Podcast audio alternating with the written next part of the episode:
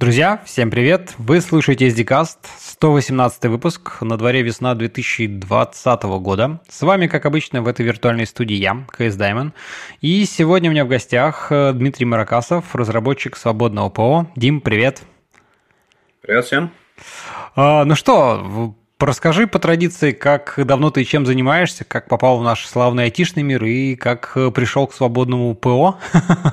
Давай поговорим. Угу. Да, еще забегая вперед, сразу скажу, что, в принципе, э, Дима является автором, разработчиком такого проекта, как Repology. Это про пакеты, всякие мониторинг пакетов в Linux мире, скажем так, о чем мы тоже, конечно, сегодня много подробно поговорим. Но давай начнем с тебя, как ты пришел в IT. Угу. Ну, начал я рано. Насколько я помню, лет 7 у меня появился компьютер. Что-то в районе 476 DX266. Как сейчас mm. помню. Ну, как дела. DOS, Norton Commander, ага. C-Games.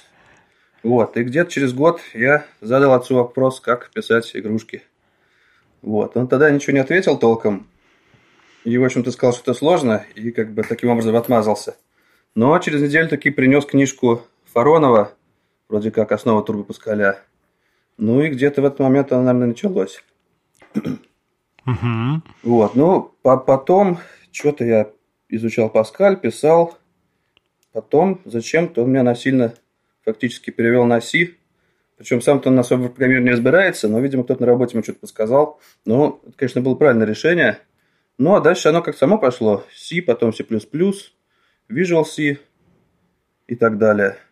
Слушай, ну вот. Паскаль-то ты, понятно, ты еще в школе там 7 лет, то есть это ты еще там в школьные времена, годы, так сказать, изучал, да? А на Си тоже прям в школьные годы уже, уже попал? Или, или все же где-то ближе там к институту, я уж не знаю, вот туда? Да не, ну вот на Паскаль-то я не то, что долго писал, поэтому, наверное, Си начался еще 10 меня не было. Ого, ничего себе. Ну, как бы, не надо думать, что я там писал супер вещи. Если бы, конечно, тогда был доступен интернет, GitHub и так далее, то все могло бы быть гораздо круче. Вот, но вся, вся, всякие поделки я постоянно какие-то кодил. Вот, ну и можно сказать за, собственно, да. А в школе-то в школе, в школе мы на корветах изучали Basic какой-то, там до Паскаля было. Очень далеко. Паскаль только где-то в 10 классе начался, наверное. Угу. Вот. Ну, понятно, понятное дело, что там на Паскале уже как бы, осваивать особо в школе нечего было, поэтому там я тоже писал игрушки. Вот, ну, в общем, так продолжалось, наверное, до уже института. Ну, в том плане, что ничего ценного написано не было. Вот, а просто постоянно что-то писал в огромных количествах, но без особых как бы законченных проектов и так далее. Угу. Вот, а в институте, наверное, уже в курсе на втором что-то я для себя решил, что пора освоить что-то юниксовое для саморазвития. И почему-то выбор пал на FreeBSD, тогда еще 4.7, насколько я помню. Хорошо, а вот это тут, знаешь, всегда вот с Linux, с Linux как бы большинство, по крайней мере, людей, ну, из вот тех, с кем я общался, а, выбор Linux зависит от того, какой у, не, у тебя рядом был гуру, который что-то знал, да, вот у меня тоже был старший товарищ, скажем так, там, он был там фрибиздишник, да, и поэтому я, так сказать, мой путь, э, ну, такой серьезный знакомство с Linux, как бы начался э, с FreeBSD, да, у кого-то это там был, ну, не знаю, Debian, поэтому человек там ушел в Debian, да, вот у тебя тоже был какой-то старший товарищ, кто там тебе, или ты вот как-то сам просто так а, скажем так, с течением обстоятельств попал в мир FreeBSD. Или Handbook, например, потому что у них офигенная документация, да, и Handbook просто читать одно удовольствие. Как бы, расскажи. Ну, я не знаю, повезло мне или нет, но гуру у меня не было, да и вообще особо никого не было вокруг, кто программировал или Unix занимался. Поэтому как-то я сам вот взял и, и начал. А почему я выбрал FreeBSD, я даже не могу сейчас сказать. Может быть, меня испугал зоопарк дистрибутивов Linux, я не мог выбрать их. Угу. Вот, а может, мне название понравилось, оно как Салин звучит. Вот, ну, как и... я изучал, тоже особо не, угу. не да, помню. Да, да. Ну, хендбук, наверное. Или мне... хендбук, или какие-то книжки были, не помню. Ну, был у меня второй компьютер под столом. И, ну, то есть, сейчас, сейчас обычно кто-то спрашивает, там, поставить FreeBSD виртуалку. Я лично считаю, что это обычно ничем не заканчивается, поскольку, ну, как бы, есть виртуалка, ты ее запустил один раз, не понял, что делать, выключил, забыл. А тут все-таки был компьютер, на котором можно было что-то делать, он постоянно работал. И началось там настраивание всяких сервисов, всяких там почты, FTP, не FTP, FIDO, что там только не было. Угу. И, наверное, через годик оно перекочевало уже на десктоп. Угу. Вот. И где-то, наверное, еще через годик-два я уже что-то начал контрибутить порты. О, ничего порты, себе. Конечно, порты, конечно, меня, наверное, поразили в хорошем смысле, поскольку как бы ну, тогда еще не было никаких там апсторов и так далее, то есть аналогов для меня не было магазина приложений, где как бы есть все, что вообще есть в мире, ну, грубо говоря. Ну да. части. Вот. И сами по себе они как бы казались несложными в том плане, что свой порт можно было написать. Вот. И я начал портировать какие-то игрушки на FreeBSD. Тогда еще был ресурс Happy Penguin.org, который назывался Linux Game Tom. Там публиковали новый релиз игрушек open source. Угу. Вот. И все это дело я начал отправлять, а потом, потом мне дали commit. Это, наверное, уже к концу института где-то. Вот. И с тех пор я очень много комичу порты. Вот, mm-hmm. и вообще считаю их, наверное, с, с, самым главным, что есть во FreeBSD, потому что, ну, ядро, понятное дело, что нельзя сказать, что оно супер там современное и там тягаться с Linux может поддержки железа и так далее, каких-то фичей. Вот, но эти фичи не весьма специфичны, и можно без многого жить, но пакетная система – это как бы краеугольный камень всего. Вот, и то, как она сделана в FreeBSD, это замечательно. Честно говоря, вот были у меня не, несколько раз крамольные мысли, может попробовать Linux, э, когда что-то в FreeBSD там кардинально не устраивало не работало. Но я даже не смог выбрать вот по такому критерию, как система пакетов. Интересно, интересно. Сейчас вот это, эту мысль попробуем раскрыть. Я просто вспоминаю свои времена.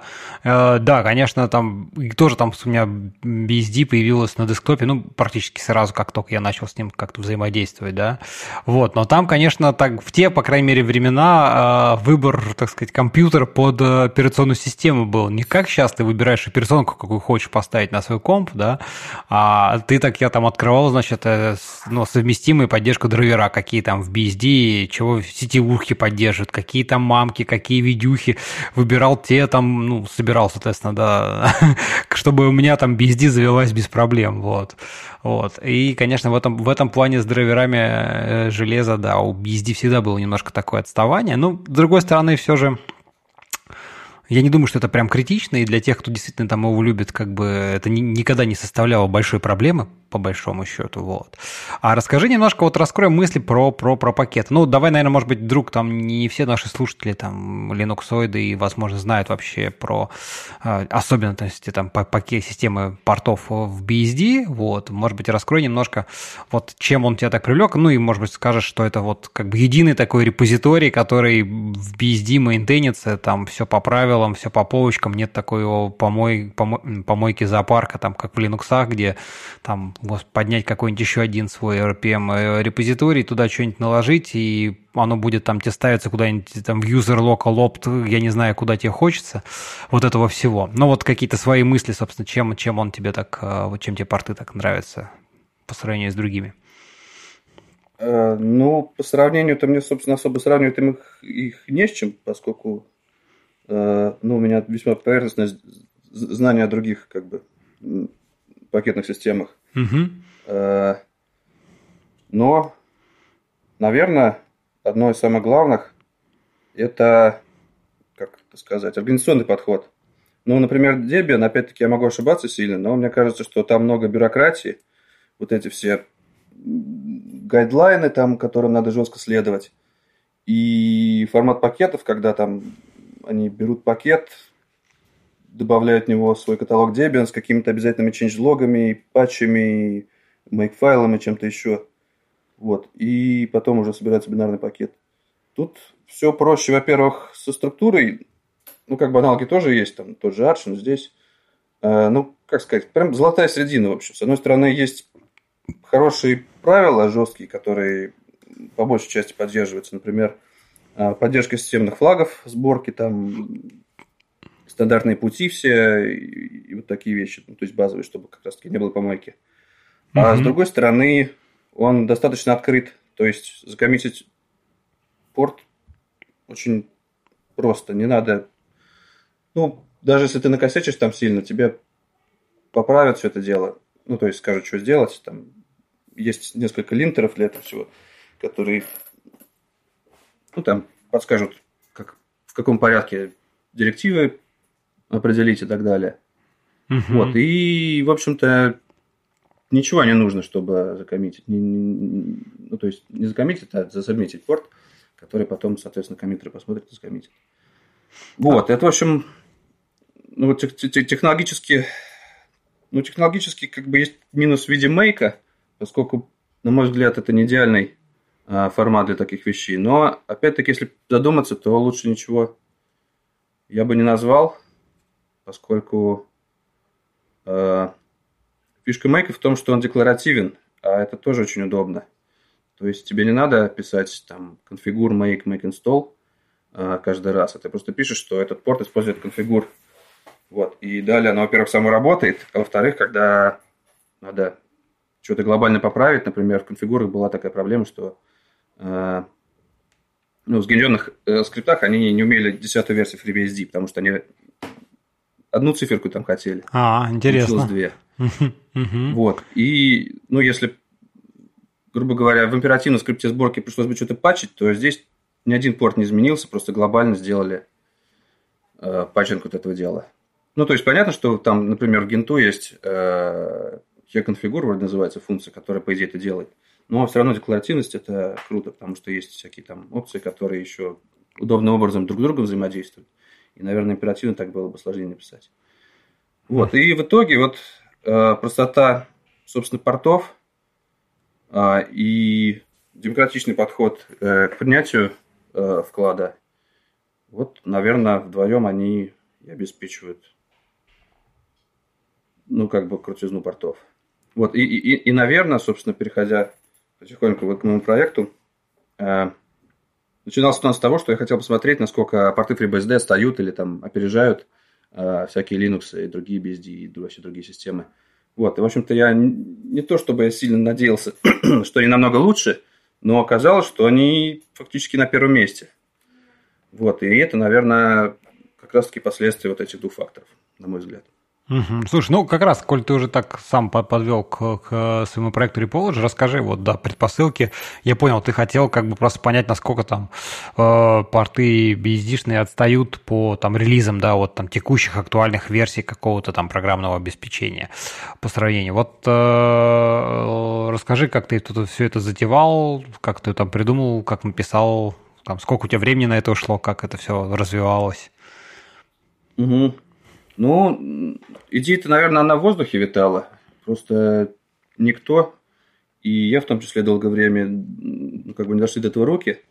Наверное, оно, можно сказать, началось еще году в девятом, когда я на Wiki FreeBSD написал страничку о том, как у нас поддерживаются open source игрушки. Вот, оказалось, что мы тоже там на одном из первых мест. Я сравнил просто количество игрушек в этом, на, на том самом сайте, который Linux Game Tom в разных дистрибутивах еще где-то. Вот. И эта страничка висела необновленная, и хотелось ее обновить. Ну, так как руками уже не хотелось никуда лазить, решил написать утилиту. Э, первая версия была статическим генератором HTML, которая там, ну, качала репозитории, грубо говоря, парсила их и генерила HTML. -ки. Угу. Ну, и вот из этого все и выросло постепенно. Вот это было 4 года назад, насколько я помню. То есть проект уже 4 года с лишним. Угу. Вот. Ну и, соответственно, довольно быстро эти HTML стали огромными, потому что даже когда она поддерживала всего там, порядка 4 или 6 дистрибутивов, а, уже ну, матрица, понятное дело, растет. По вертикали там были проекты, которые, а, ну, так как по покрытию проектов репозитории пересекаются, конечно, но каждый добавляет что-то свое уникальное. Вот, а по горизонтали таблица росла в виде новых дистрибутивах и версий и так далее. Ну, то есть, там, например, если каждую версию Ubuntu добавить, которых уже там 6, наверное, поддерживаемых, уже получается много. Вот. Ну и, соответственно, надо было писать нормальное положение. Я решил это дело заодно освоить, во-первых, Python, во-вторых, Postgres. Потому что вебом я особо не занимался. Ну, то есть, когда-то в молодости у меня был Perl, из-за которого, собственно, получил первую свою работу в IT. Вот, но Perl с тех пор как-то завял. Uh-huh. А Python выглядел весьма актуальным. Ну и, собственно, почему бы его изучить? Ну и заодно Postgres, как то же самое, одно, одно из самых продвинутых свободных баз данных. Вот, и, в общем-то, не пожалел я об этом. Mm. Ну, конечно, у, у, у Python есть свои ограничения, но в основном в плане производительности, в которые я, в принципе, уже уперся в некоторых местах. Но в целом все равно можно его использовать. Понятно. А расскажи тогда да, немножко поподробнее, да, Postgres какой там у тебя, соответственно, используешь ты там, не знаю, хранимки просто как BD обычную реляционную, а, Python, соответственно, там, ну, третий наверняка как бы не, не 2.7. вот, но тоже интересно, ты говоришь, что ты там уперся. Ну, в целом расскажи вот про архитектуру проекта. То есть я там видел, что у тебя он, в принципе, э, весь repository состоит там из трех, по сути, таких модулей, ну, глобальных проектов, по крайней мере, на, на GitHub, да, то есть это там э, фронтенд, по сути, апдейтер, как я так понимаю, самое главное, это штука, которая, собственно, лазит, собирает и всю инфу. И еще там некие какие-то правила, собственно говоря, сбора, я так понимаю, или там обработки. Вот расскажи ну немножко ну, да. про все это. Ну, да, так, так, так и есть. Ну, фронтенд, что, питон, питон, ну, понятное дело, третий, потому что в целом, наверное, можно понять, если я там начинаю сравнивать э, последние версии, то я не очень люблю Legacy, поэтому питон сразу был взят третий. Э, соответственно, питон третий, Flask и Bootstrap для HTML. Вот там я так сказать, приверженность старой школы и не особо люблю JavaScript, поэтому там по минимуму используется клиентский код. Вот в целом генерация обычной HTML шаблонов. Uh-huh. Вот, и, соответственно, подтягиваются данные с базы. Вот. Ну, фронтенд там ничего сильно интересного нет, наверное. Ну да, понятно. Вот. Самое, да. конечно, интересное, да, это, это, э, это бэкэнд. А, ну, самое главное там, наверное, это вот код, который парсит различные э, типы репозиториев. Сейчас там порядка 70, ну, как бы можно репозиторий объединить семейство, например, весь Debian и все производы от него, включая Ubuntu. Там, ну, понятно, да, что как бы формат пакетов, тут важен формат пакетов, а не столько их количество, как бы. Да, да, да, да. Вот, там все это использует один формат. Соответственно, таких вот семейств всего этого порядка 70. Для каждого есть свой парсер. Ну, много репозиториев, ну, не сказал бы, что много, но значительное количество либо имели какой-то удобный для парсинга формат, либо пошли навстречу и сделали его. Ну, понятное дело, что удобнее всего какой-нибудь JSON, в котором максимум информации о пакетах есть. Вот. И в идеале этот парсер представляет себя там, 10 строчек кода, который просто потоковый парсит JSON и раскладывает поля по структурке. Вот. В худших случаях там, конечно, все сложно может быть. Ну да, да, вот. потому что по парсинг какой-нибудь там одно дело, там ini файл, ну более-менее, скажем так, э, форматированный текст еще куда бы не шло, но хотя он везде должен быть форматированный, но я так понимаю, что есть наверняка исключения и какие-нибудь неожиданности на, на пути. Ну, в целом, в целом, да. Ну, даже, даже структурированные форматы иногда бывают совершенно неконсистентными. То есть бывают вещи, у которых, чтобы информацию о пакете получить, надо распарсить там несколько структур, бывает всякие там... Ну, много чего бывает, на самом деле. Сейчас Слушай, а вот ты, вот интересно, говоришь, там порядка 70 штук, то есть ты в любом случае, ты, кстати, ну, пришлось влезть, там, поизучать, как они там все эти форматы устроены. Вот э, что ты можешь сказать там про, про документацию? Потому что я так понимаю, ведь эта же информация используется и там э, людьми, которые хотят, так сказать, там собрать пакеты, собирают, да, ведь по сути это же как бы оно же, да, то есть там, не знаю, вот, э, ну, наверняка у Debian нормальная документация про то, как, что, что хранится в Debian пакете, где там взять метаинформацию. Я уж молчу, так сказать, там, насколько она может быть хороша, но, по крайней мере, написано. Но вот э, какие-то другие, наверное, менее документированные, что ты скажешь вот про, про это? Ну, на самом деле все не так, потому что это паршу не пакеты сами по себе. Ну, репозитории, а метаданные, метаданные репозитория, да-да-да, конечно, да. Ну да, да, а как бы монтейнеры совсем с другой стороны подходят. Вот. А, да, я перепутал. Честно говоря, не нужна документация. Берешь просто файлик, скачиваешь его, смотришь внутрь, и вроде уже понятно, что это. Ну, то есть, когда это JSON или XML, это так понятно, а когда что-то текстовое, обычно это key-value обычный, у которого просто в разных форматах по-разному многострочные поля парсятся. Вот, и, в общем-то, пожалуй, все. Там никакой особой документации не нужно для этого вроде как. А, ну то есть ты, в общем, обошелся, по сути, таким достаточно, ну, без какой-либо, так сказать, необходимости там изучения еще чего-то. Но были все какие-то сложности, может быть, ты там связывался с какими-то там авторами, собственно говоря, репозиториев, чтобы понять, что-то выяснить, э, какое-то вот такое, либо же все, все сам просто разобрался и без проблем. Ну, обычно связываться надо было, чтобы попросить что-то сделать, потому что иногда были какие-то пригодные для использования вещи, но в них что-то не хватало, что было несложно добавить. Иногда там, была метод, метаданные там, для одной части репозитория, не было для другой и, и, и, так далее. Вот. Ну, как-то, честно говоря, оно само происходит. Например, э, ребята из э, Homebrew, сначала у нас даже какой-то конфликт был с э, одним из его ключевых монтейнеров, не помню, за чего там мы повздорили, но в итоге все закончилось тем, что они сами выложили отличный JSON, в котором все структурированно разложено, и я на него все приключил. А так, в этом плане самые неприятные вещи были, то есть не сложно, а именно неприятные, когда приходится в репозитории тащить какие-то внешние скрипты или зависимости, которых не хотелось бы иметь. Это было для, не помню чего, по-моему, для MacPorts.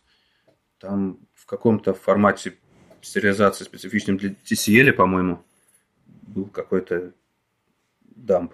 Его надо было парсить скриптом на этом TCL это было неприятно. Но потом, потом его тоже перевели на JSON, и, в общем-то, я от него избавился. Поэтому сейчас там а, никаких скриптов уже не вызывается, все делается на питоне.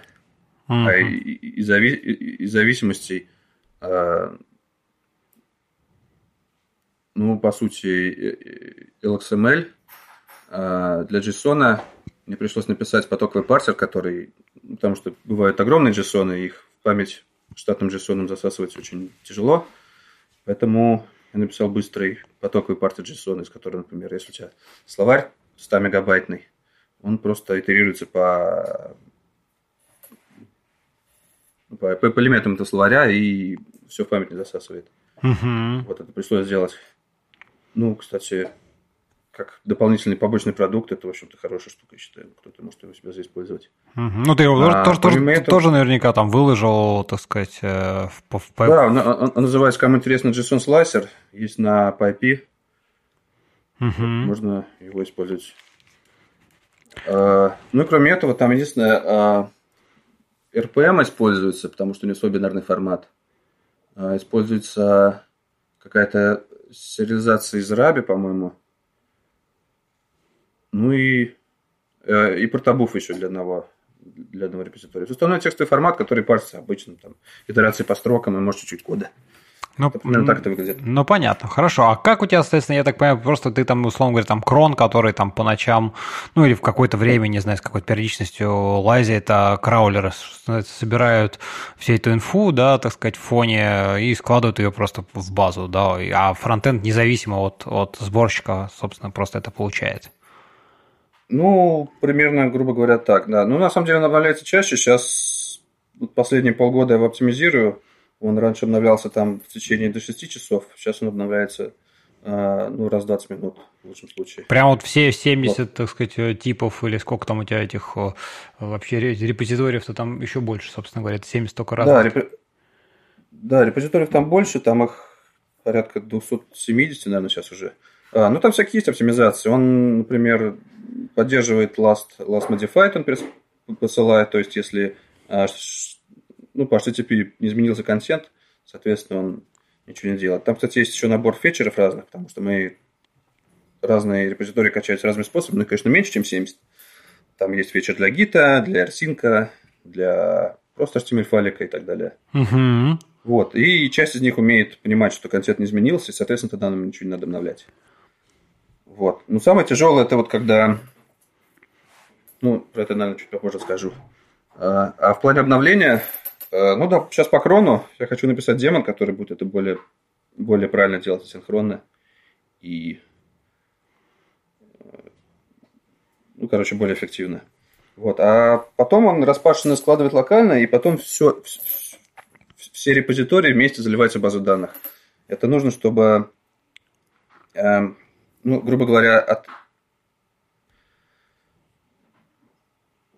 от набора пакетов, которые принадлежат одному проекту, э, считается хэш. Хэш сравнивается с базой данных. Если он изменился, соответственно, мы посылаем базу данных все эти пакеты и обновляем этот проект. Вот, собственно, агрегация э, пакетов в один проект – это вот основной ноу-хау Repology.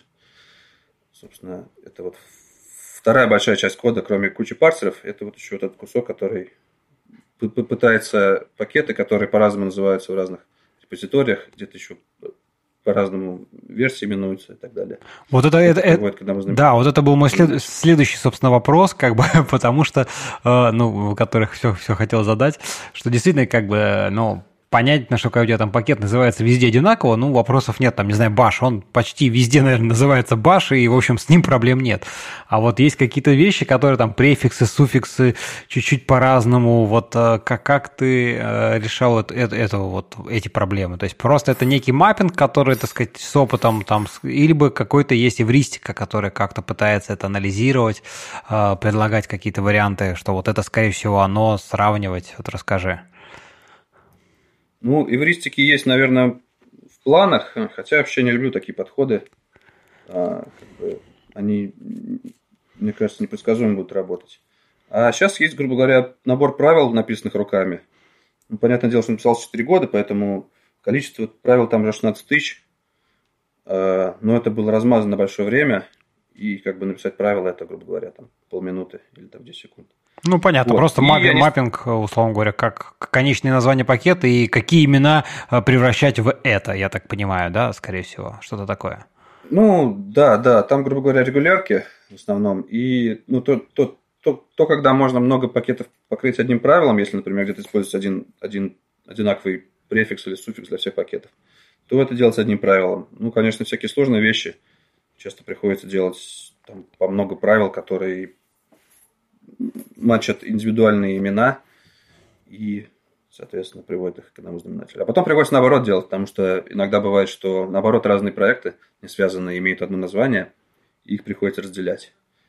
Вот. И отдельный как бы набор правил для версий, потому что кто-то бывает делает фейковые версии, которые еще не вышли. И это выглядит так, что вышла новая версия, и, соответственно, все остальные монтейнеры начинают жаловаться, что вот вы нам предлагаете обновиться, а версии такой нету. Вот, это тоже приходится фиксить. Mm-hmm, интересно. В общем, это, ну вот, как бы, ну, грубо говоря, force. Не, не супер технологично, но вроде как надежно и не требует очень много времени на поддержку. Вот, а в целом, в целом неплохо работает. Понятно. Слушай, ну мы, кстати, ну, так углубились, углубились немножко с тобой уже в технику. А, давай немножко расскажем, в принципе, какой, расскажи, какой у тебя вообще функционал вот у, у Repology есть. То есть, как бы, это просто, ну, можно посмотреть там витрину, какие где пакеты. Что это, что он дает, там, не знаю, мейнтейнерам, что он дает там разработчикам, что он дает э, конечным пользователям, как бы, кто им пользуется, то есть, какие задачи или там вопросы можно решить вот с помощью этого проекта твоего.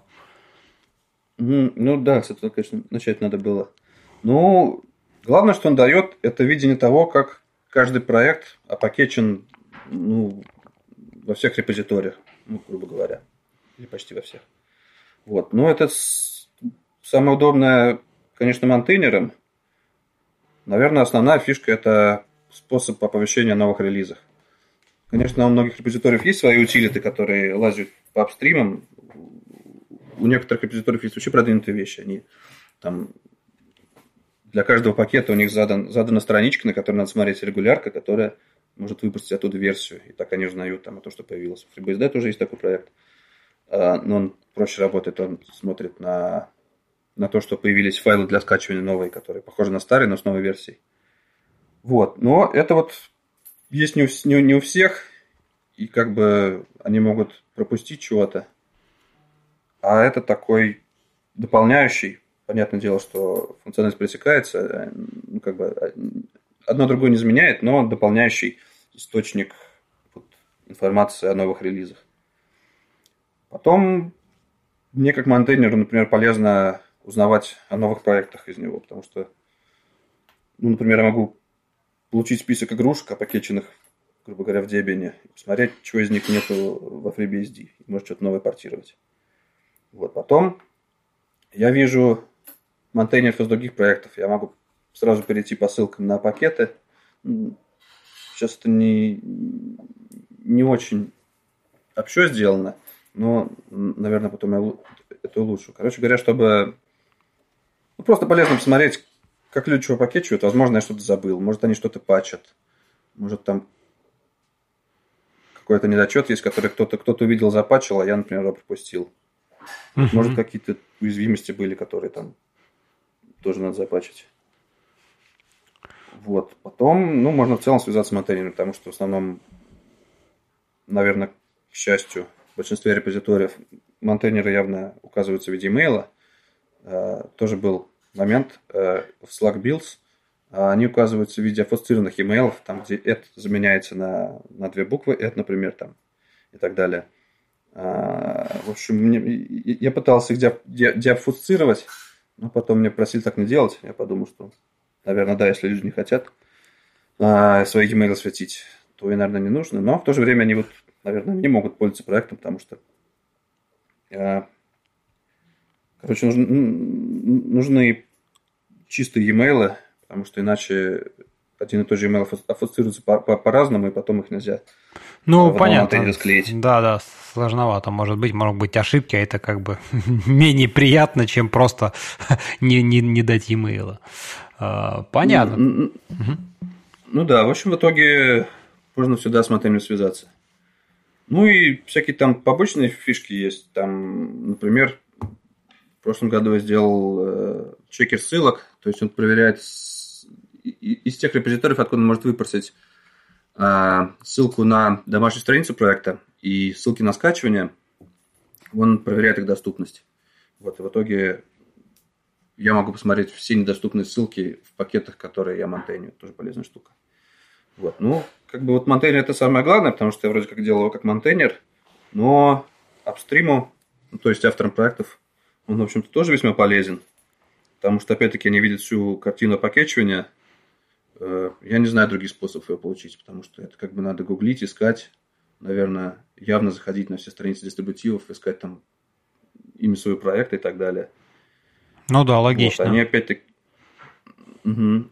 Они могут опять-таки, и вот это одна из вещей, которые я хочу сделать, э, оповещать их о патчах. Ну, то есть не то, что оповещать, а просто в явном виде показывать список патчей, которые, которые применяются в различных дистрибутивах. Потому что не, не, не всегда, к сожалению, патчи посылаются в апстрим монтейнерами, а в то же время в них могут быть полезные вещи, которые можно вмержить и делать всем хорошо. Ну, это, это, условно говоря, ты имеешь в виду, что вот, там, допустим, есть какой-нибудь, там, не знаю, проект, э, э просто у него, там, не знаю, курл банально, да, CURL. Вот он просто SRC как бы окей, но дальше каждый дистрибутив может накладывать какие-то свои там патчи, да, для того, чтобы создать из него, ну, на этапе сборки пакета, да, и вот ты хочешь, имеешь в виду их показывать, да, что, кто что накладывал, или я тебя немножко неправильно понял? Не-не, все правильно, да, вот так. Угу, понял, понял.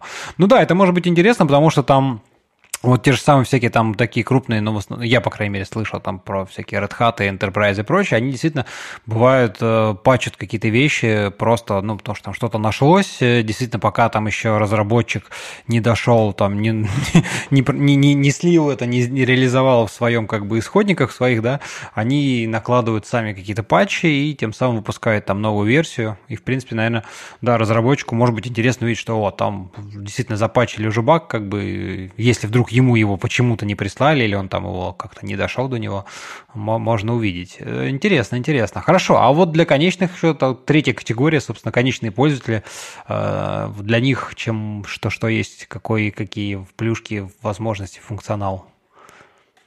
Ну, вот это, наверное, мне сложнее сказать, потому что, ну, как сказать, возможно, кто-то для себя что-то найдет, но прям, чтобы он был супер полезен. Ну, возможно, сравнивать, ну, то есть, как бы конечный пользователь уже пользуется какого-то дистрибутива, собственно, зачем ему всю картину видеть, если он не монтейнер. Ну, а так, возможно, кому-то это поможет выбрать дистрибутив. А, а, возможно, кому-то поможет э, сравнить дистрибутивы по каким-то критериям. Правда, сейчас инструментов для этого напрямую нету, но какие-то наметки есть. Mm-hmm. Вот. Кто-то просто ищет на нем проекты, э, не знаю, с какой целью.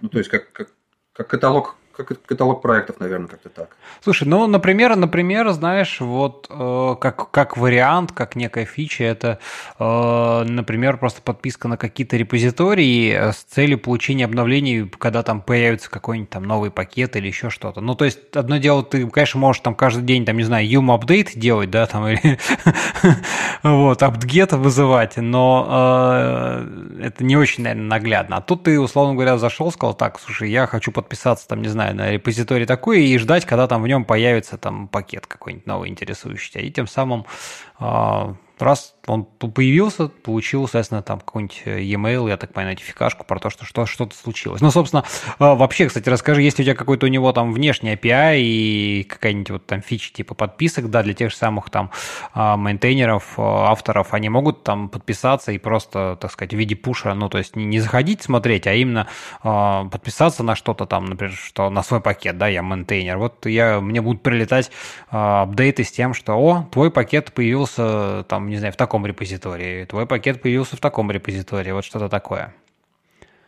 Ну, такое есть, да. Ну, то, что ты для пользователя сказал, честно говоря, не, не, не понял, в чем смысл, потому что, ну, как раз-таки э, сделать юм апдейт вроде как логично и получить обновление. А ждать какого-то обновления, которое может и не быть конкретного пакета, это не совсем понятно. А RSS, да, есть, ну, точнее, не RSS, а там а фиды есть для отдельных проектов. Собственно, там публикуются новые релизы и обновления в различных дистрибутивах. Mm-hmm. Есть э, фиды. Но фиды на самом деле доступны и в виде HTML, и в виде RSS, поэтому как бы можно на них подписаться и посмотреть на сайте. Вот. Э, фиды для монтейнеров есть. Но это там самое полезное, потому что я сам ими пользуюсь, так сказать eat your own dog food. Как. Ну, я понимаю, да, как бы. Это самое главное, самое главное, согласен. Вот, туда, туда тоже посылаются обновления, ну, то есть новые версии.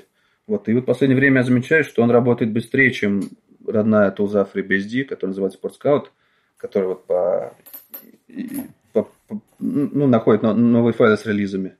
Короче, Repology уже быстрее работает. Вот, а по покрытию, ну, опять-таки, наверное, они как, как, каждое что-то что свое находит. Ну, то есть одно другое полностью не покрывает. Ага. Вот. И есть фиды для репозиториев. Например, то же самое, что для монтейнеров, просто оно общее. Ну, потому что не у всех репозиториев есть такое понятие монтейнер вообще. Бывают коллективно, коллективно как бы поддерживаемые репозитории. Но бывают просто репозитории, которые пока не предоставляют информацию о монтейнерах. Ну, типа, например, Arch. Ну, то есть она у них там в PKG билда, конечно, есть, но вот в, в, том, вы, в, той, в той выжимке, которую Repology качает, это, к сожалению, нету, поэтому, поэтому приходится вот, ну, как, как, как, как fallback, грубо говоря, есть э, фид для целого репозитория. Понятно. Ну, а так самое полезное, конечно, для монтейнеров новые релизы. Понятно. Слушай, а расскажи, вот много ли у тебя пользователей, собственно говоря, ну, понятно, что ты сам пользуешься, но, может быть, ты знаешь, как бы какие-то там у тебя есть статистика, кто еще и этот проект использует, там, получал какой-то фидбэк, что, да, там, кто-то еще юзает, э, разработчики, мейнтейнеры, еще кто-то. Ну, это, конечно, есть. Потихоньку он набирает обороты, хотя, в общем-то, маркетингом я не особо занимаюсь, там, поисковой оптимизацией и прочими делами. Но, вроде как, видимо, профессионально среди он распространяется. Ну, сейчас порядка 100 тысяч уникальных пользователей в месяц, по моей статистике. Угу, ну, это знаю, много, прилично. Много это, ну, ну, наверное, для вещи как бы специфичной, э, наверное, это прилично, да. Вот, а так, э, еще я забыл упомянуть, есть такая классная фишка. Э, для проекта можно, короче, генерится картинка, которая представляет собой табличку репозиториев и версий в них. То есть можно у себя в Redmi на GitHub вставить эту картинку, она в SVG формате, ну, как, как, как бейджи, грубо говоря. Да, да, где сразу будет видно, в каких он э, репозиториях есть, какая версия, вот это все, да? Прикольно, слушай. Да, да, вот, и, и вот это тоже полезная вещь, как бы для всех, ну, и для пользователей, которые могут видеть, э, как там проект, который им интересен, где он как опакечен, и для авторов. Прикольно, вот. слушай, это прикольно, да. И, и вот они тоже потихоньку распространяются, и, в общем-то, отрадно наблюдать, что они э, попадают в проекты, которые я сам использую. И, то есть я там захожу на страницу, вижу там свой бэдж. Это, это весьма круто. Ну, приятно. популярных, проросли в популярные как проекты, там Mercurial, SmartMount Tools, Awesome, Enscape и, и так далее. Ремина, там, Гаджим, что-то еще есть. Латекс даже, по-моему, который для тех. Угу, угу. Прикольно, слушай. Ну, это... они потихоньку, потихоньку встречаются. Слушай, а расскажи, что, что по нагрузке, как бы, вот э, у тебя сейчас это все живет там на одном сервере, либо это, э, как бы, ну, пока ты не испытываешь проблем каких-то там с нагрузками, то есть а, еще не настолько там, просто если там бейджи, как бы, они же, я так понимаю, напрямую же с тебя тянутся, то есть есть некий URL, по которому ты получаешь всегда актуальный бейдж, ну, бейдж назовем его, хотя там табличку туда, SVG-шечку. Mm-hmm. Вот, просто если их там, условно говоря, станет там, не знаю, десятки там тысяч тысячи, э, и там ну, постоянно кто-то заходит в проекты, то есть как бы что с нагрузкой, как бы оно, расскажи. Ну, тут проблема как бы есть, ее нету. Например, с бэджами все просто, потому что GitHub, э, ну, на котором они, собственно, чаще всего показываются, он, у него есть прокси, грубо говоря. Он, он, он заходит ко мне раз там, не знаю, в неделю, обновляет этот бэдж, ну, наверное, вряд ли в неделю, наверное, чаще, но тем не менее, э, если даже страницу проекта смотрит там тысячи пользователей, он сходит ко мне один раз, качает картинку и закаширует ее. Вот, поэтому прям такой взрывной нагрузки не, не, не создается. А, прикольно. Я, кстати, а... вот это не знал про GitHub, что он, что он кэширует, про прокси его. Да, а вот на сайтах э, весьма посещаемых баджи тоже размещаются. Вроде как это пока нагрузки не создает сильной. Но есть проблема, некоторые пользователи хотят есть бэджики для отдельных репозиториев, им как бы не нравится один большой бэджик, они хотят много маленьких. И вот они делают страничку, где там 50 бэджей. И они все грузятся разом. Но, как ни странно, как, как, как ни странно, даже это пока держится. Вот. Но вот у меня первая идея, вроде как питон я за 4 года освоил, пора уже дальше двигаться и написать как раз-таки утилку, которая конкретно бэджи генерит на или Rust. Не знаю пока ага. взять. Ну, в общем, это вот место, которое, скорее всего, понадобится развивать. Вот. Ну, а потом они кэшируются у меня локально. Я забыл про это.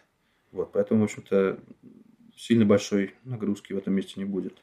Ну, ты, так, ты же, ну... по, идее, по идее, тоже можешь, условно говоря, поставить у тебя себя в виде фронтенд nginx, который как бы слазил в бэкэнд питоновский, сгенерировал картинку, положил в свой кэш, отдал клиенту. Если вдруг пришел следующий клиент прям тут же и запросил то же самое, то как бы нет смысла лезть к тебе в бэкэнд, а можно отдать из кэша, и это как бы сразу, сразу снижает на тебя там большую нагрузку на именно анализ, генерацию, вот это выборку. Это же все в базу надо слазить, там везде все посчитать. Пусть там это не такие уж большие, может быть, запросы там, но опять же, чем больше будет пакетов, тем больше будет как бы расти и база в том числе жить. Так что... Ну да, так, так и есть, я просто забыл, забыл про это. Да, там Nginx, он кэширует прежде всего как раз-таки бэджи. Потому что странички нет смысла кэшировать, они, во-первых, обновляются часто, во-вторых, перезапрашиваются не часто. А бэджи там кэшируется, да, поэтому я забыл про это. В этом месте проблем нету. Вот. Но некоторые странички генерятся достаточно долго. Ну, в моем понимании, долго это там то, что больше 100 миллисекунд. Uh-huh. Вот. И, наверное, на, наверное, не уйдя от питона, с этим особо ничего не сделать, потому что в, в, в базе оно немного времени проводит, а вот перекладывание там данных в питоне уже начинает упираться в это. Mm. Ну, пока, пока все терпим, вроде как там все-таки это там, сотни миллисекунд. Вроде как с этим можно жить. Но ну да. В возможно, тоже какие-то отдельные вещи можно будет оптимизировать. Ну, опять-таки, там с текущей архитектурой можно будет, например, разные части сайта раздавать из разных, из разных фронтендов прозрачно. На Nginx их, соответственно, ротить. Вот, и, в общем, это можно, не переписывая все, что, понятное дело, плохой подход, как бы что-то оптимизировать. Но сейчас, повторюсь, глобальных проблем с производительностью нету. Вот, и все это работает на одной VPS. А, причем, причем, так как э, цикл обновления, он постоянно работает, и фактически один, одно ядро все время занято тем, что оно прогоняет все обновившиеся пакеты через вот этот набор правил. Uh-huh, uh-huh. А, то есть, по сути, там остается два ядра на базу и фронтенд. И в целом, ну, там нету никаких замедлений, ну, то есть заметов пиков во временах ответа. В общем, все работает хорошо. Ну, хорошо. в планах, опять-таки, угу. да, сделать, сделать бэкэнд на отдельной машинке. потому что там начинают появляться идеи сопутствующих проектов, которые будут сильно, сильный диск мучить. Вот, и тогда, в общем, станет еще лучше. Понятно, понятно. Слушай, а мы еще вот, знаешь, что не обсудили, э, какие-то есть э, вот аналоги, да, с похожим, может быть, понятно, что может быть не на 100% совпадающим функционалом, но э, тем не менее, вот первое, что приходит на ум, это, конечно же, packages.org, да, сайте, где тоже можно посмотреть, там, поискать пакет, Э, увидеть там его зависимости какие-то. Но больше, наверное, это для конечных пользователей все же, да. Но, может быть, вот ты еще какие-то другие знаешь похожие тулзы или инструменты. У меня есть небольшой списочек, но, честно говоря, не назвал бы их аналогами, потому что э, ну, основной фишки это как бы взгляд на все пакеты одного проекта. Такого, по-моему, нигде нет. Ну, а так, да, Packagish packages.org э, есть, но это выглядит просто как список пакетов э, в каких-то дистрибутивах.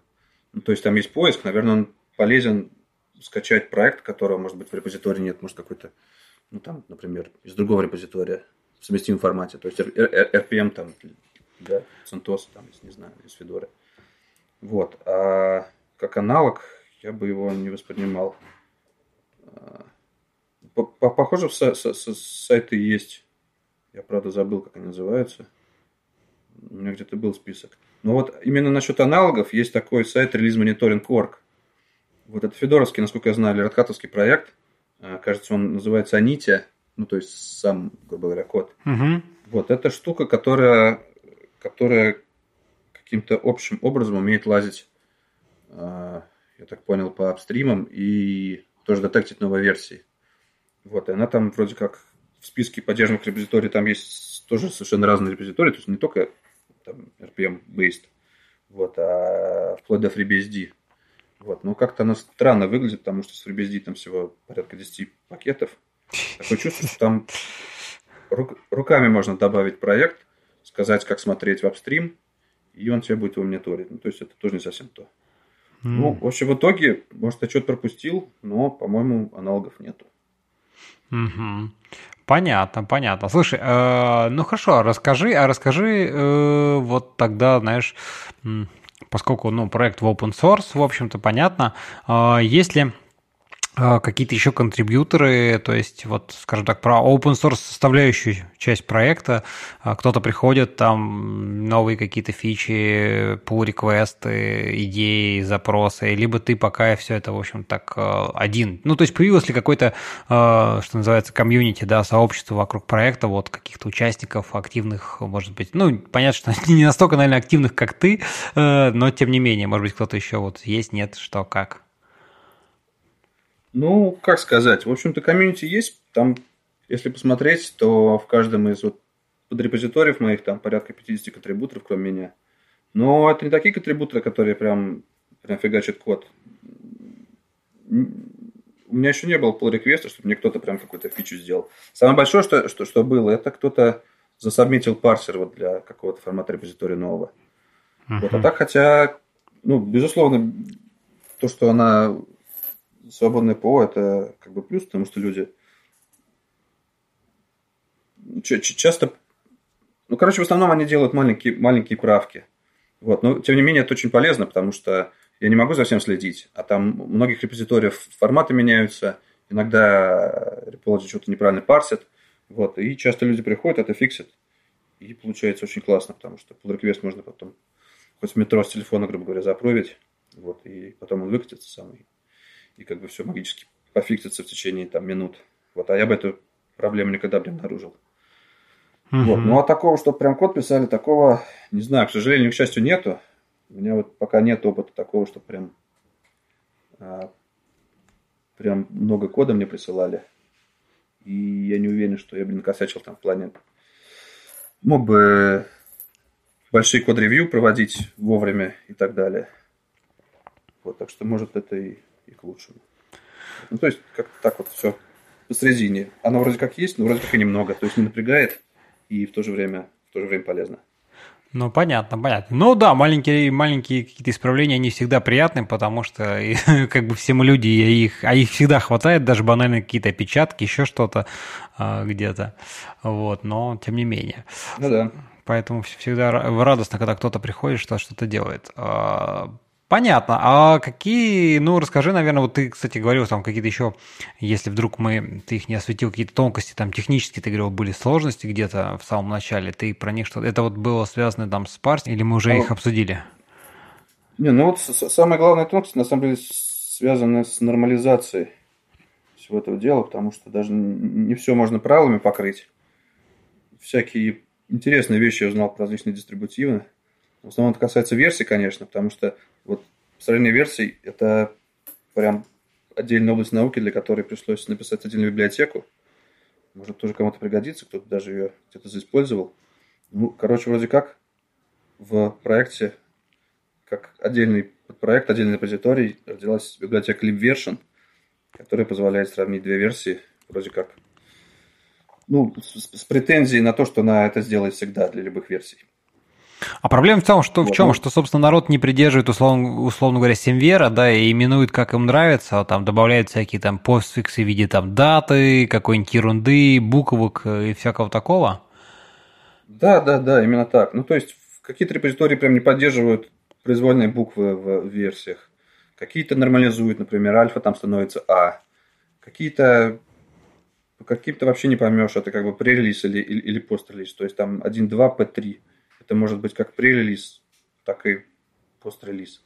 Вот. Ну и, конечно, снапшот – это вот глобальная боль. Ну, то есть, когда берут какой-то там гид-комит и обновляют пакет до него. Ну, то есть, это на самом деле ну, ничего криминального там нету, такое объективно нужно. Вот. Но обрабатывать это пока общим способом сложно. Ну, то есть, все, что мы можем сделать, это, грубо говоря, такие версии заигнорировать. Вот. Но по-хорошему, если была какая-то метаинформация об этом или хотя бы, хотя бы единый формат, то, возможно, можно было что-то с этим более хорошее сделать, то есть как-то сравнить.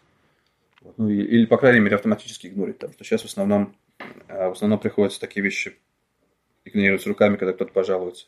Ну, на самом деле, не то, что это плохо, потому что у меня такой подход, что все-таки у нас там 180 тысяч проектов сейчас в базе.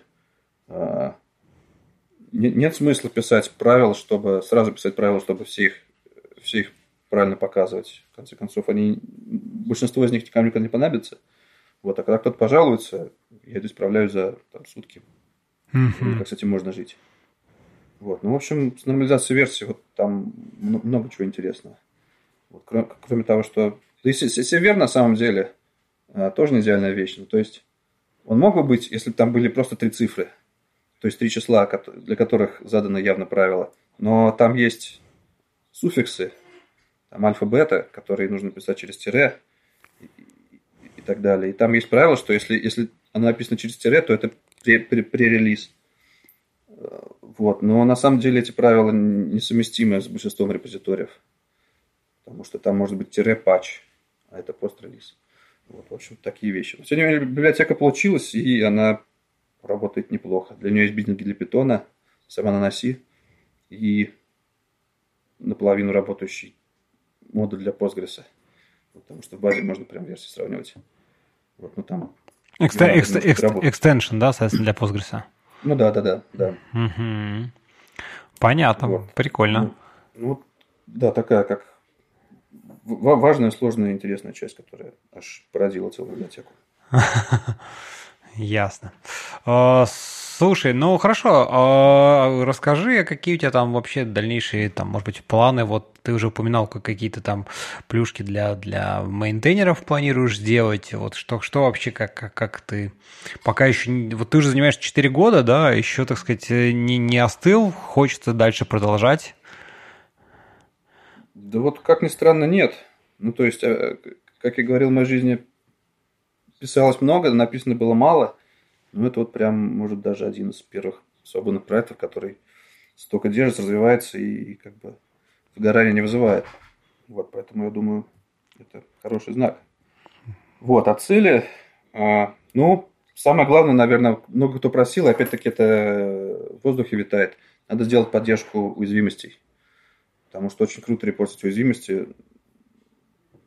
ну, может, не совсем корректно на базе версии это делать, потому что многие, ну, короче, тут тоже есть всякие подводные камни, но, по крайней мере, э, сделать так, чтобы писалось, что данная версия может быть уязвимой, это было бы круто и, возможно, улучшило бы ситуацию с безопасностью где-то. Ну, это в смысле э, читать CV-шки и прям, условно говоря, на страничке пакета там показывать, что да, вот в версии 1.2 есть как бы подтвержденная уязвимость, поэтому вдруг, если что, можно и обновиться, ну или какие-то советы, так сказать. Информацию, в общем, давать да, об этом. Да. да, да, именно так. Ну, правда, единственное, опять-таки, надо как-то обрабатывать репозитории, которые патчат у себя, их а версию не меняют. Насколько я знаю, стабильные Debian, наверное, так и делают. Вот, ну, вроде как у них должны быть какие-то какие тоже списки на эту тему, которые тоже надо как-то парсить. И, в общем, это, наверное, большая задача. Потому что, опять-таки, не хочется как бы зазря напрягать народ и говорить, что вот ваш Debian стейбл уязвимый насквозь, но на самом деле там все пропачено, просто они об этом не говорят. Но хотя, с другой стороны, если они об этом не говорят, то это тоже плохо. Ну, в общем, да, задача такая есть. Ну, насколько я понимаю, вот. по идее, по идее, какая-то информация все же в метаданных об этом содержится. То есть ты же можешь там указывать при апдейте, там, что хочу накатить только security апдейты. То есть есть понимание о том, какие-то апдейты, патчи, что это связано с э, security, и, наверное, какая-то информация о том, что там и как можно, наверное, попробовать, по крайней мере, выцепить. Ну, скорее всего, да, надо, надо копать будет. Ну да. Вот. Ну, кроме этого, еще хочется поддержать GitHub как источник информации о версиях. Вот там тоже не все просто, потому что надо э, парсить теги, а теги по-разному называются. Вот надо писать отдельный демон, который все это обходить будет. Ну, тем не менее, тоже решаемая задача. Вот, наверное, мне когда-нибудь дойдут до него руки, потому что ну, так, так релиз будет э, новый показан, когда он в каком-то репозитории появится. А, а так он будет показан, когда его апстрим выпустит, то есть гораздо раньше. Это тоже неплохая вещь. Ну да, да, это, это, это прикольно было бы. Две главные вещи, а кроме этого, ну, там сотни э, issues есть на гитхабе, которые в основном я написал, то есть всякие фишки, которые хотелось бы сделать. Там много чего по мелочи есть. Ну, а еще есть крупная, наверное, вот поддержка новой информации для, так сказать, углубление общей картины, э, которую могут посмотреть монтейнеры и авторы. То есть это вот патчи, наверное, одно из самых главных. И список зависимостей. Ну, потому что тоже он периодически меняется, и полезно было посмотреть, а, с какими зависимостями зарегистрированы пакеты в других системах, поскольку там список этот может быть как неполный, так и наоборот избыточный. Вот. Но опять-таки показать его авторам, которые могут тоже его поправить.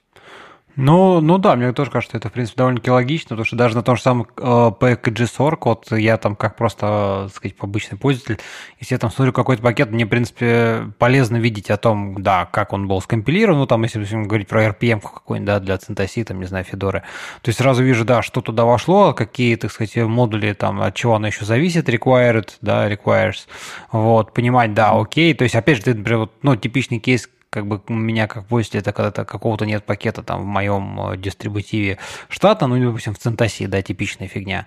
И ты такой, ну, ладно, пойду гляну, может быть, где-нибудь там в Федорах где-нибудь найдешь что-нибудь такое. Да, о, есть, но у него там, соответственно, requires такие, что думаешь, боже, это надо половину Федора еще себе затащить. Нет, спасибо, переживу. Вот, вот, вот такие моменты. Ну да, но, возможно, не на таком уровне, потому что у нас как бы все немножко абстрагировано от версий. То есть, скорее всего, двух дистрибутивах он будет иметь схожий список зависимостей, но, скорее всего, там будут разные версии, и в итоге пакеты несовместимы будут. То есть немножко для другого, но все равно, наверное, полезно. Ну и потом, наверное, какой-нибудь аналитики накрутить интересный. Пока там просто строятся графики небольшие для репозиториев и глобальные. То есть количество проектов, монтейнеров там и так далее. Вот для монтейнеров там свежие не свежие пакеты. А вообще внутри сейчас строится информация, то есть полная история о релизах каждого пакета. И можно строить интересные метрики там, по времени до обновления, например, по среднему, по средней задержке пакетов и так далее. Ну да, да, да. Я вот тоже как раз-таки, когда так это смотрел, подумал, что всякие вот такие штуки именно там, как часто релиз обновляется, как там а, какая-то, допустим, опять-таки ты синтегрируешь э, про CV, да, какие-то security э, косяки, то угу. интересно смотреть, как быстро чек там, ну, происходит в этом пакете обновления security fixes. Это же тоже такие штуки, которые, в принципе, ну, э, для таких промышленных задач довольно-таки важны. То есть ты видишь, что, да, там, когда ты выбираешь, принимаешь решение, допустим, например, там, на чем поднимать, э, не знаю, там, сервера, там, ну, обычно это делается так, как бы у кого-то там явные предпочтения в сторону Debian, а у кого-то в сторону там, не знаю, CentOS, ну, кто-то там, естественно, BSD-шные. Но, тем не менее, это инфа, которая, мне кажется, такая, может быть очень-очень э, интересной на выходе. Ну, да, все так. Угу. Вот. Ну, по сути, это в основном все. Оно еще поиск хороший, потому что сейчас там как бы не то, что поиск есть, а там есть фильтрация списка проектов, а, которые можно делать по строке в имени проекта. Но это не всех устраивает, потому что их много, и там часто влезает что-то, где есть эта подстрока, но не в начале, а в конце, и это никак не связано с тем, что ты хотел. Uh-huh. А вот список там по, по, по префиксам, по оригинальным названиям пакетов, что тоже недавно было добавлено, как бы я думал избежать этого, но не получилось. Короче, нужно, нужно знать оригинальные названия пакетов, потому что они тоже несут информацию полезную. Вот. Ну и в этом плане, наверное, из хотелок вот это самое главное – а так есть отдельная большая хотелка написать как бы сайт-проект, который будет давать подробную информацию о портах FreeBSD.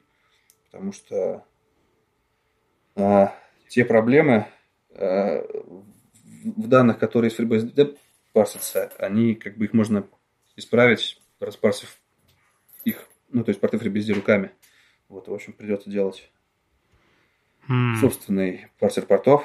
Вот. И родилась идея сделать из него не просто как бы генератор метаинформации по портам, ну, более подробный, который нужен для Repology, а целый сайт, в котором агрегируется информация о портах вся. Ну, то есть те же новые версии, апстримы, уязвимости, также статусы сборок во всех, во всех сборочницах, ну и там многие другие вещи. Mm-hmm. Вот. Это вот как бы, ну, связано сильно связано. Ну, как бы и побочно вот такая идея тоже есть. Ну, что, хорошая идея, тем более, как бы ты же как раз, в общем-то, мейнтейнер именно в первую очередь BSD, вот, поэтому мне кажется... Ну, да. Слушай, а сколько сейчас всего в BSD, как бы ты, кстати, говорил, что BSD, в принципе, по количеству там пакетов, по каким-то апдейтам, в общем-то, он там неплох в числе лидеров, да. Я почему-то как-то раньше, по крайней мере, ну, там, не знаю, 10-15 лет назад, может быть, больше, BSD, конечно, все же отставал, да, вот как бы там, в Linux уже там где-то в каких-то, ну, опять, Linux тоже Linux рознь, вот, э, но все равно как-то лучше выходило больше туда, чем, чем под BSD. Вот э, интересно как-то из того, что ты там как-то видишь, видишь, а, общаешься, наблюдаешь, там, в том числе и благодаря Repology. А, нет у тебя вот такого ощущения, то есть как ты считаешь, там, не знаю, каким-то по твоим ощущениям, а, раньше или сейчас, наоборот, люди стали выкладывать больше, появляться пакеты сразу, в том числе там и BSD на Linux, либо все же все равно есть какой-то акцент нового там софта, новых каких-то вещей, которые сначала там появляются где-нибудь там на Linux, ну, более распространенных каких-нибудь, а потом уже когда-нибудь появляются там, не знаю, в BSD или там еще где-нибудь в Arch. Ну, Arch вообще, в принципе, довольно актуальный, там, мне кажется, много всего. Вот что ты думаешь? Ну, ну, по статистике, наверное, стоит сказать, ну, то есть по качеству портов FreeBSD, ну, по крайней мере, по, по тем метрикам, которые у Repology есть, ну, конечно, они не просто были там одни из лучших. Когда Repology запустился, там, правда, не, не, не все Linux были поддержаны, но в то же время там основные гиганты, типа там Debian, Ubuntu, Arch, uh, Slugbuilds, Slug, ну, Slugvaria, она поменьше, конечно. Slugbuilds тоже крупный архив. Ну, там и много чего-то еще, Федора, Магия, там, RPM, это все семейство. Короче говоря, FreeBSD порты были на первом месте, наверное, даже. Вот, по количеству всего и по количеству новых. Ну, потому что многие говорят, что в Debian там 60 тысяч пакетов, а в FreeBSD 30. На самом деле, это неправда, потому что в Debian бинарные пакеты бьются. То есть, один, один source пакет, который как бы соответствует одному проекту, а, бьется на кучу бинарных, поэтому эти числа нельзя сравнивать. А вот Repology как раз-таки приводит их к тем числам, которые можно сравнивать. Угу. Вот. И 4 года назад FreeBSD был, наверное, на первом месте. А сейчас немножко все изменилось. Во-первых, появился Nix. Nix Packages, а, который, который, да? Да, да, который, ну, там какие-то бешеные количество пакетов. Но я до сих пор не знаю, он вообще немножко странный. Они странно, у них, у них объединена версия и имя пакета, их даже не всегда можно разделить надежно. Вот, поэтому, например, Python-2.2.3 номер версии. Ну, то есть питоновский пакет, который называется 2.2.3. Вот он, э, по их правилам разделения версий, 2.2.3 должно относиться к версии. Вот.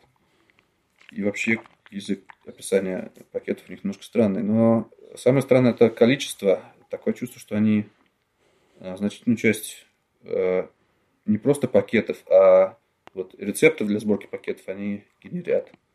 Вот поэтому они так вырвались. Ну, не знаю, честно говоря, что с этим делать, потому что, с одной стороны, как бы соревноваться они ну, не совсем честно с таким подходом. А с другой стороны, вроде как они правда предоставляют эти пакеты. Ну, в общем, тем не менее, сейчас вот он на первом месте по всем параметрам. Ну, я вот открыл, открыл а repository, был... как бы топ, топ там by total number of packages. На первом месте AUR, собственно, 52 там с копейками. На втором месте Nix, вот 50 тысяч. На третьем Debian 33 и FreeBSD Ports на четвертом 27 тысяч. Ну, да, да, там вот там есть раздел графики, там есть карта такая, у которых ну, как бы двух, двухмерная графика, у которой по одной оси количество пакетов, а по другой количество э, свежих пакетов. А, как бы это вот две основные метрики. И там как бы разная картина. Ну, то есть Аур, он, у него больше пакетов всего, но меньше свежих. То есть он немножко подустарел. Mm. Вот. Ну и также за последние годы Debian, э, Debian поднялся. Он отставал от FreeBSD по, по, по свежести. Сейчас, сейчас он сравнялся и по количеству, э, и наоборот. Ну, в общем, как-то так. Он обогнал ее. Вот, в общем, ну так в целом что-то меняется, но тем не менее порты FreeBSD остаются на уровне. Вот. А что касается выхода приложений, честно говоря, я не помню уже приложений, которые выходили бы под Linux. Ну, то есть все, все, все как бы достаточно кроссплатформенно пишется. Я не помню, чтобы какие-то какие-то костыли в каких-то портах были. Ну, то есть, есть, есть, конечно, странные вещи, типа, например, приложение на электроне, да, чтобы которые портируют, грубо говоря, нужно в очередной раз портировать Chrome. Ну да, да, да. Неподъемная задача. Но все остальное, ну, то есть, в моем понимании, нормальные приложения, библиотеки, модули и так далее, все как бы без проблем собирается. Вот, и Фря здесь не имеет ни, ни, никаких, ну, то есть, скажем так, Linux не имеет, ни, не, умеет, не имеет никакой форы.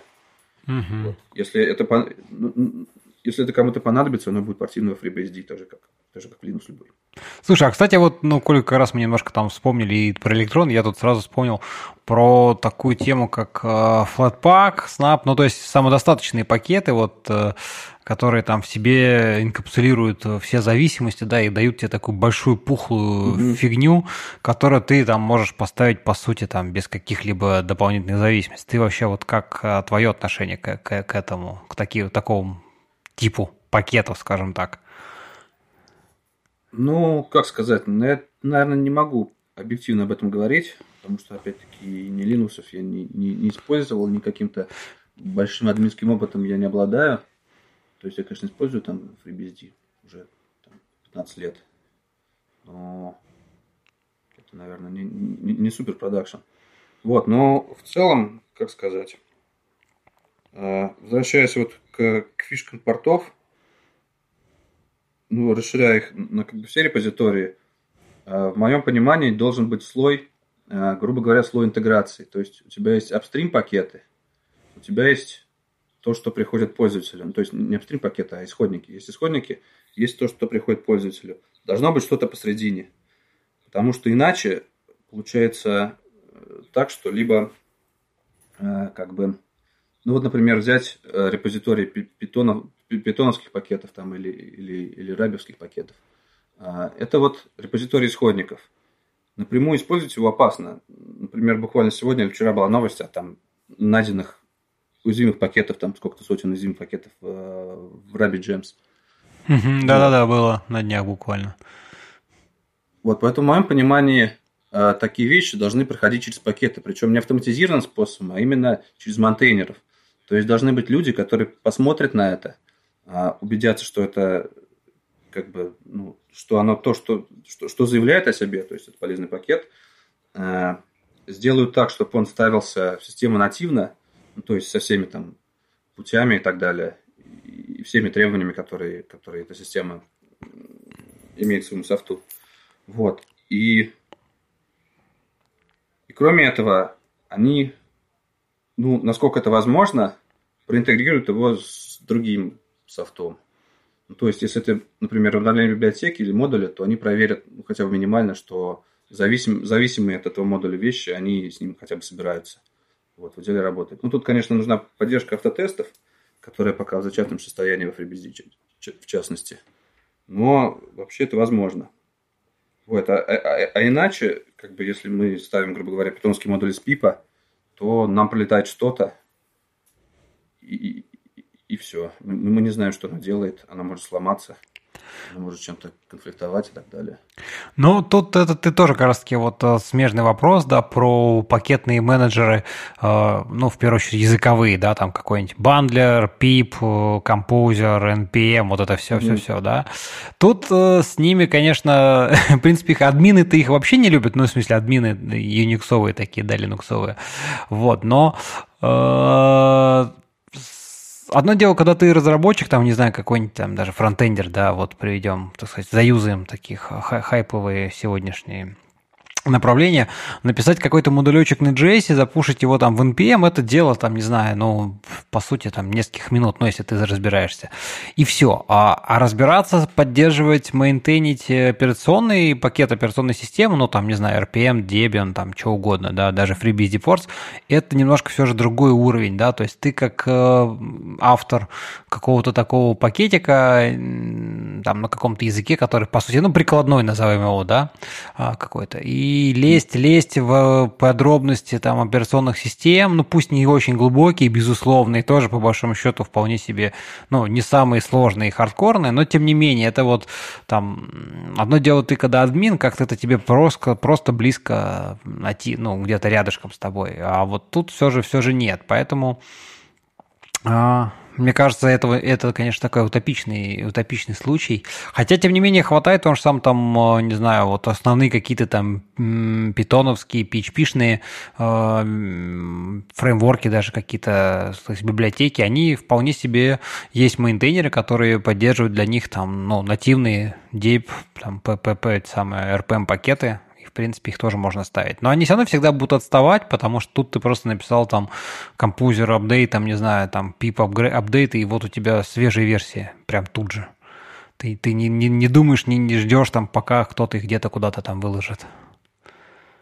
Ну, с одной стороны, да, с другой стороны, как бы ты сделал pip апдейт, у тебя все сломалось. А если ты не сделал pip апдейт и зафиксировал версии, грубо говоря, как это там делается в Расте и Go, насколько я знаю, там какая-то странная ситуация, отталкивающая меня – то есть там все зависимости скачались, фиксировались и вроде как есть. Отдают стабильные сборки, воспроизводимые, конечно, но пакеты же должны быть живыми. Ну, то есть, если находится какая-то уязвимость, пакет должен обновляться, а не оставаться на той же версии. А так, если у меня есть там широкое дерево зависимостей, а, то в случае, если они едут прямо из репозитория, то я, я, я обновлюсь, все сломается. А если я их скачал один раз, зафиксировал, то из них половина станут уязвимыми через полгода, и я, может, даже об этом не узнаю. Ну, то есть только используя какие-то особые инструменты.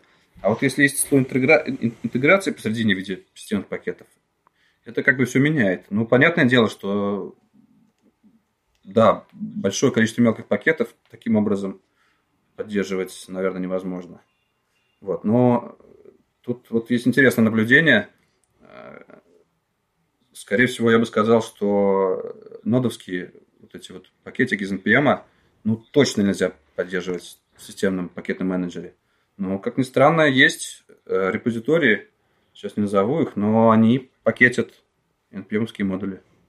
Вот. Также они пакетят гошные модули, ну, то есть э, и растовские. То есть, если там, несмотря на то, что авторы подразумевают, и авторы языка, и авторы софта подразумевают, что все их зависимости едут с ними, или там ставится из GitHub, там, из фиксированных версий, то монтейнеры с ними не согласны, и как бы пакетит их рядом. Угу. Так что, в общем, какая, какая-то такая. Я, я, я надеюсь, что постепенно это будет как-то сходиться вместе. И тут можно, можно что-то улучшить, явно можно, потому что есть какие-то, должны быть а, полуавтоматизированные способы обновления этого, чтобы, с одной стороны, тебе не ехало неизвестно что, с другой стороны, у тебя все не застряло на одной версии, а в итоге э, было какое-то среднее состояние, то есть пакетов на достаточно новых версиях без известных уязвимостей, а при этом хорошо работающих вместе. Как-то так. Слушай, ну, я, я тебя понял, да, но я, пока ты говорил, знаешь, у меня возникла мысль, что смотри, вот в современном мире там э, всякие кубернетисы, вот эти микросервисы, докеры, контейнеры, вот это всего, э, мне кажется, что вот эта проблема, когда ты прям сделал себе там, условно говоря, пип инсталл, и у тебя там все сломалось, она все же немножко не так э, уже критично и актуально, потому что, ну, в нормальном случае, в таком э, продакшн боевом, ты не будешь делать это на проде, да, ты это сделаешь у себя в своем там стейджинге, где ты еще соберешь, у тебя там соберется автоматом вся ICD, новый твой контейнер, запустится миллиард тестов, там э, юниты, end-to-end, 5-10, и оно всплывет, что все сломалось и как бы даже до прода не доедет. То есть это все же пакеты, они больше нужны именно вот на этапе, наверное, наверное, разработки, а не на этапе там деплоя. Это, наверное, э, эта проблема, наверное, больше подходит к каким-то системным вещам, ну, то есть, когда ты там надо операционку в конечную, на которой у тебя там крутится непосредственно весь твои там какие-то аппликейшены, сервера и прочее обновлять. Там, конечно, это да, но с другой стороны, там, по идее, не должно быть каких-то вот таких у тебя пакетов э, именно на уровне системы, которые там, не знаю, нодовские, питоновские, именно которые ты там через pip ставил что, ради чего-то. Тот же самый там Ansible, в принципе, ну, он есть нативный пакет, там не стоит гнаться там за каждым каким-то прям э, суперсовременным фичем, там и странкой его там, условно говоря, накатывать. Не, не думаешь? Не, ну, что, не, ну что касается как бы ну, CI-CD, конечно, никто не отменял, они решают много проблем, но они, они же еще сложнее, как бы, ну, они, они частично делают то, о чем я говорил, как раз таки они частично э, являются вот этим промежуточным слоем. Но мы-то говорим не о конкретном проекте, а обо всей экосистеме, uh-huh, uh-huh. и там их вести, ну, это, в принципе, наверное, как раз то, то о чем я говорил, как бы, вот э, CI-CD, который, например, в каком-то коммерческой разработке, собственно, э, введен там на 100%, ну, грубо говоря, для какого-то проекта, который хорошо разрабатывается качественно, то есть э, с поддержкой современных методологий, как должно быть. Вот. Э, конечно, в глобальном масштабе такого ввести не получится, но в каком-то виде, в каком-то виде, возможно, да. И тогда, возможно, можно будет действительно зависимости обновлять автоматически. Вот, и это, с одной стороны, часть проблем не пропустит, с другой стороны, часть, возможно, и пропустит. Потому что, опять-таки, это все упирается в покрытие тестами, что, ну, вряд ли, я бы сказал, можно сделать для всех проектов глобально и хорошо. Ну, вот, что... согласен, согласен. Слушай, а еще вот немножко хотел, знаешь, расскажи, э, спросить э, про, про тестирование, автоматическое тестирование пакетов, там, э, не пакетов, в смысле, в портов, да, в BSD, потому что я, я помню, давно уже шли разговоры про то, чтобы там прикрутить когда ты там сабмитишь новый, новый порт, чтобы там запускались какие-то тесты, там вот как-то все это проверялось хотя бы на каком-то уровне. Ты уже упоминал, что там есть какие-то линтеры, но вот каких-то а, процессов, там, условно говоря, CI-CD именно таких э, для непрерывных каких-то тестов автоматических еще этого, этого еще нету, да, насколько я понимаю? Не, ну как сказать, это в этом месте, ну, линтер это, во-первых, это отдельная вещь, это как бы ну да, это понятно, что отдельно их просто, скорее всего, можно как бы интегрировать в общий процесс, да, именно вот автоматизация вот, вот этого всего. Ну, их даже интегрировать не нужно. Но нет, понятное дело, что э, экосистема FreeBSD немножко устарела, там Багзила есть, в которой ничего там похожего, ну, не знаю, может, какие-нибудь плагины есть, но а, по факту этого нету. То есть там нет каких-то роботов, которые возьмут там порт, который засобмитил кто-то, сразу пропустит через там хотя бы линтеры. Вот. Но, с одной стороны, это не особо напрягает, потому что а, ну, то есть коммитеру, который будет смотреть на засобиченный порт все равно, а, смотреть на него так или иначе, он без проблем запустит этот портлинт руками. Вот. А с другой стороны, когда экосистема обновится немножко, там есть какие-то разговоры о переходе на гид наконец-то. Вот, все еще на, SW, на SVN живет, да? все это. Да, все еще, все еще на, на SVN. Но, честно говоря, это может не так уж и плохо, потому что большие репозитории в SVN, в общем-то, ну, не, не, не, понятное дело, что там куча минусов, типа там невозможность локальной разработки и так далее, но где все-таки они как бы немножко неповоротливые. Ну, в плане не, не столько работы с репозиторием, сколько конфликтов там при, при слиянии. То есть ну да, да, да. репозиторий, в который коммитит кучу резин одновременно, постоянно нельзя будет запушить, потому что push, понятное дело, запрещен. Постоянно надо будет делать pull rebase. Вот, и, соответственно, ну, грубо говоря, то же самое, что SVN update, поэтому, наверное, наверное, по факту проблем нету. Но, тем не менее, в общем, тормозит этот процесс. Вот, но линтер это ладно, а вот настоящий CI-CD это на самом деле сборка пакетов. И это же очень тяжело, потому что когда ты обновляешь какой-то пакет, тебе, по идее, надо пересобрать все, что от него зависит. А если это какой-нибудь get-текст, от которого зависит вообще все, то это сколько-то дней. Вот, поэтому, с одной стороны, этим CI-CD является сборка пакетов, собственно, потому что, ну, есть как бы такой рекомендуемый подход, что все-таки пользователи должны бинарный пакет использовать. А собирать спортов это все-таки удел там разработчиков. Вот, с чем я, наверное, только частично согласен. Но, тем не менее, пользователи как раз-таки имеют пакеты, которые, по крайней мере, собираются вместе. Ну, то есть, если что-то не соберется, просто пакет не обновится. Uh-huh. Вот, и в этом плане они защищены. Но вот то, о чем я говорил, это все-таки запуск тестов явно. Такой, конечно, не везде есть, но, во-первых, оно должно везде вводиться. Ну, как бы это проблема курицы и яйца. А, отдельные порты должны поддерживать тесты. То есть где-то, грубо говоря, надо просто определить таргет до тест и что-то там вызвать. Ну, либо там можно просто написать тест таргет. Вот, тест таргет равно чек, по-моему. Везде работает. Ну, более-менее везде в конфигур там и так далее. В семейке. Вот. Э, важнее этого поддержка поддержка вызова тестов в, в том софте, который, собственно, собирает пакеты.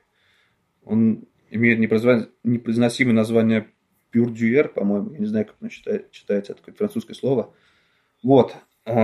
Он просто собирает пакеты, грубо говоря. Он запускает какие-то там тоже линтеры на них, но он не умеет запускать тесты. По той простой причине, а, что для этого ну, нужен как бы еще один шаг сборки. То есть дело в том, что тесты какого-то проекта могут зависеть от пакета, который зависит от этого же пакета, который ты тестируешь. То есть тебе необходимо сначала собрать пакет со всеми зависимостями, а потом его протестировать. При этом для тестов он поставится сам еще раз. Какая там проблема есть. Поэтому как бы из коробки это, это не выкид. Ну, ну, то есть это не пара строчек взять там и добавить запуск еще одной цели. Вот, там немножко надо инфраструктуру изменить, и пока этого никто не сделал. Mm-hmm. Вот, и, к сожалению, для, для, для меня это, хотя мне это очень хочется, но по ощущениям это не такая часотка, которую я, наверное, возьму, пойду и сделаю. Хотя, скорее всего, это не очень долго, не очень сложно сделать. Вот. Ну, в общем, тем не менее, вот это основное требование. За, за, запуск тестов. Когда это будет, а, конечно же, будут в портах добавляться поддержка тестов уже. Ну, опять-таки, самое главное, это для модуля библиотек а там много где оно есть. Вот. И это все-таки должно увеличить качество сильно, потому что если что-то сломается, это будет сразу видно. Ну, конечно, конечно. Но, но, но процесс это, безусловно, долгий, и для этого нужны мощности. Вроде как у FreeBSD они есть, там какие-то многоядерные э, машины кто-то предоставляет.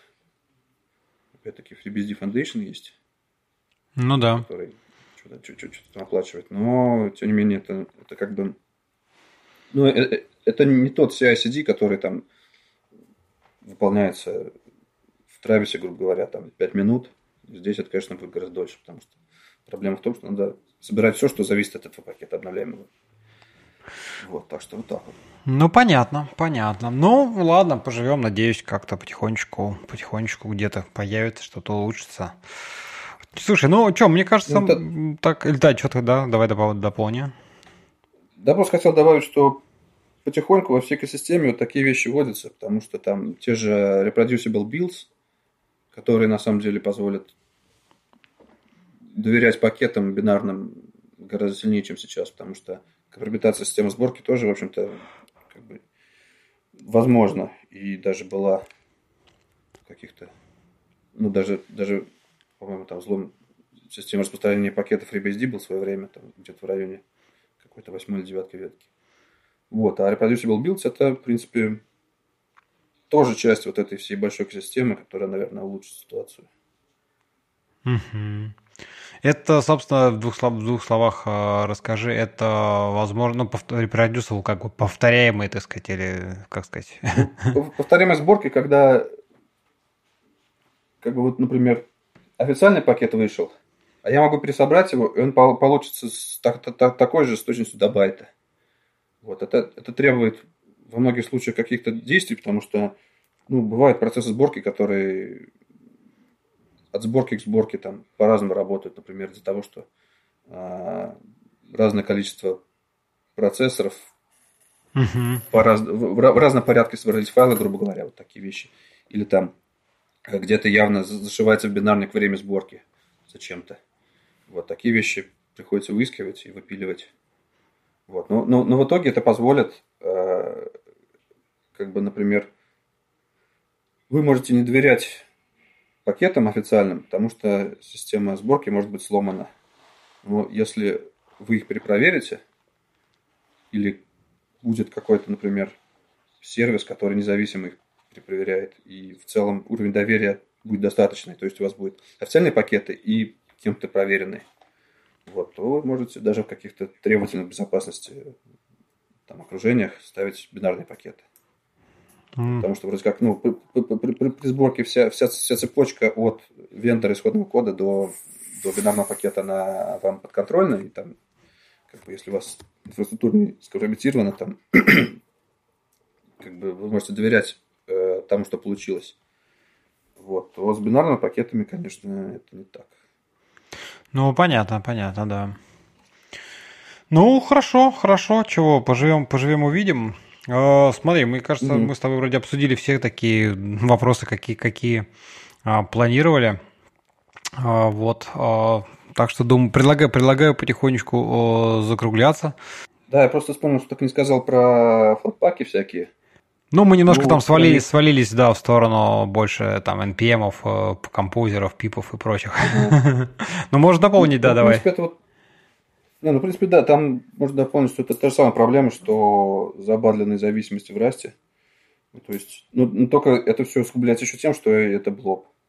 Вот, поэтому по мне так не стоит их использовать. Ну, в плане они могут в каких-то узких нишах э, могут быть полезны в плане распространения там проприетарного ПО, потому что известно, что сложно очень сделать линуксовый бинарный, который будет везде работать.